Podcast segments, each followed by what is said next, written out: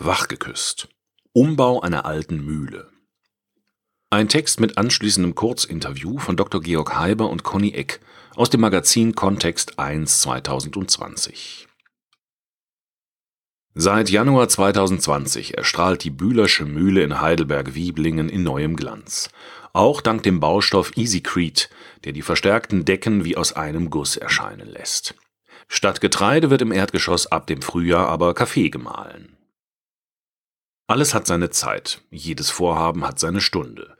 So auch der Umbau der Bühlerschen Mühle vor den Toren Heidelbergs. Als der Mühlenbetreiber im Jahr 1990 seine Geschäfte an den Nagel hängte und die Tür letztmals hinter sich schloss, fiel die Mühle in einen 30 Jahre dauernden Dornröschenschlaf. Ich kann mich noch an den Rundgang vor einigen Jahren erinnern. Alle Maschinen befanden sich betriebsbereit an Ort und Stelle, auf dem Bürotisch standen Stehlampe, Locher und Karteikasten und an der Garderobe hing noch die Aktentasche. Hätte nicht der Staub der Jahre alles mit einer zentimeterdicken Schicht überzogen, man hätte meinen können, der Betreiber sei gerade gegangen. Erinnert sich Architekt Daniel Albies. Seitdem ging ihm und seiner Frau Sandra die malerische Mühle nicht aus dem Kopf. Und es reifte in ihnen eine Idee. Im Jahr 2016 kauften sie das Industriedenkmal, entwickelten ein Konzept, setzten es um und haben die Mühle damit gewissermaßen wieder wachgeküsst. Ganz so glatt ging es dann aber doch nicht, denn die beiden Architekten mussten beim Umbau unter anderem die Vorgaben des Denkmalschutzes berücksichtigen. Was dabei alles zu beachten war, hing natürlich auch von der Nutzung ab. Sollte es ein Wohnbau werden oder ein gewerblich genutzter Bau wie vor dem, oder sollte es gar für die Öffentlichkeit zugänglich sein? Am Ende wurde es ein Mix aus allem. Im Erdgeschoss wird es ein Café geben, in den Etagen darüber sind Büros und die obersten Stockwerke sind zum Wohnen da. Heidelbergs Baubürgermeister fand letztlich das Konzept überzeugend, den Mühlencharakter bestmöglich zu erhalten und die Eingriffe in das Industriedenkmal mittels zeitgemäßer Architektursprache zuzulassen. Alt und Neu sollten von außen und innen erkennbar sein, erklärt der gelernte Steinbildhauer Albies. So wurde die Fassade zum Teil mit Stahlblech verkleidet. Dazu kombinierte das Planungsteam unter anderem die Platten des Plansichters, einer Maschine zur Trennung von Kornbestandteilen.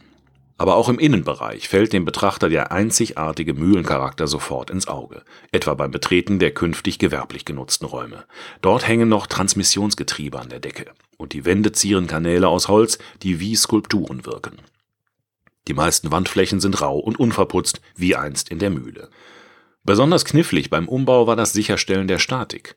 Viele der alten Deckenbalken konnten wiederverwendet werden, wo nötig wurde ergänzt.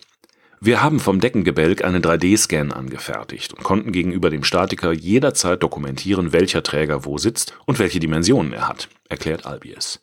Baulich durchaus herausfordernd war die Aufgabe, das Holzgebälk und den Beton als tragende Elemente nicht nur stabil, sondern erdbebensicher miteinander zu verbinden.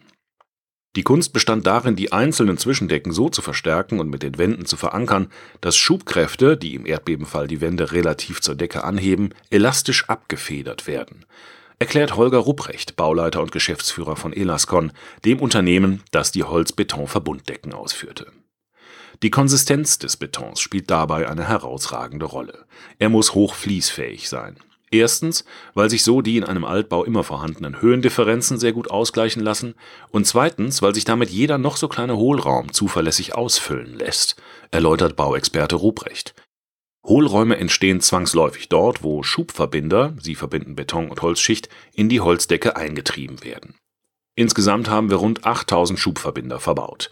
Hätten wir hier herkömmlichen Beton verwendet, wären wir verpflichtet gewesen, die Fläche abzurütteln. Ein Riesenaufwand, der uns dank des Einsatzes von EasyCrete erspart blieb, betont Ruprecht Zeit gewonnen haben die Holz-Beton-Verbundspezialisten von Elascon außerdem durch die spezielle Nachbehandlung des Betons mit einem Mittel auf Acryldispersionsbasis.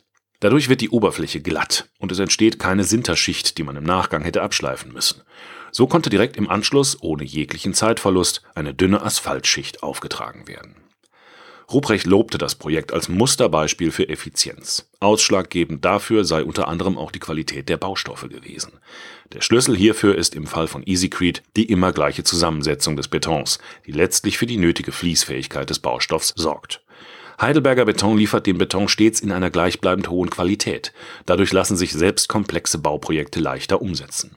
Dass dies uneingeschränkt gelungen ist, davon kann sich jeder ab dem Frühjahr 2020 selbst überzeugen, mit einem Besuch im Café, wo er nur ein paar Handbreit über dem Neckar sitzt.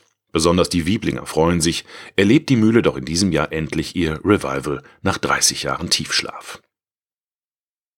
Bevor jetzt das Kurzinterview folgt, noch hier eine kurze Information zur Geschichte der Mühle mit dem Titel Auf Stein gebaut. Die Bauherren von einst haben den Standort der Mühle mit Bedacht gewählt. In Wieblingen befand sich seit jeher eine Furt. Die Mühle selbst steht vermutlich auf einem Felsen. Erstmals urkundlich erwähnt wurde die Mühle im Jahr 790 als Schenkung an das Kloster Lorsch. Im Jahr 1224 ging sie vom Kloster Neuhausen bei Worms an das Kloster Schönau über. Nach der Reformation war sie in kurfürstlichem Besitz und seitdem Erblehen, das verschiedentlich verpachtet wurde. Ende des 17. Jahrhunderts, während des Orleanschen Erbfolgekriegs, zerstörten französische Truppen das Bauwerk. Rund 30 Jahre später wurde es wieder aufgebaut. Im Jahr 1782 erwarb Georg Michael Helmreich die Mühle, die 1784 durch Eisgang stark beschädigt wurde. 1853 übernahm sie Wilhelm Bühler, der Neffe Helmreichs. 1990 stellten die Besitzer schließlich den Mühlenbetrieb ein. Zum Abschluss folgen jetzt drei Fragen an den Bauherren und Architekten Daniel Albies. Er selbst ist Steinbildhauer und Architekt in einem. Der Umbau der Bühlerschen Mühle ist für ihn eine Herzensangelegenheit. Wie kamen Sie zu diesem Projekt? Meine Frau und ich sahen die Mühle vor 15 Jahren erstmals und waren sofort begeistert. Es ist ein geheimnisvoller Ort von bezaubernder Schönheit. Doch erst mit den Jahren reifte in mir die Idee, das Gebäude umzugestalten und es neu zu nutzen. Was hat Sie daran so gereizt? Bei der Besichtigung ist mir aufgefallen, mit wie viel Liebe die Mühle konstruiert ist, durchdacht bis ins kleinste Detail. Das Schöne und Faszinierende an diesem Projekt ist, dass ich hier etwas zurückbauen kann, was ich verstehe. Das ist wie bei der Steinbildhauerei. Ich schaffe etwas mit meinen Händen, was ich Schritt für Schritt nachvollziehen kann. Das erfüllt mich mit Sinn und Freude. Wie gingen Sie an das Projekt heran? Was war Ihr Ziel? Die Optik und den Charakter der Mühle weitestgehend zu bewahren. Wir haben eine Bauruine übernommen und wollten von der Originalsubstanz so viel wie möglich erhalten. Im Einklang mit den Brand-, Schall- und Denkmalschutzbestimmungen ist uns dies hervorragend gelungen. Dieser Beitrag wurde eingelesen von Frank Lindner, Sprecher bei Narando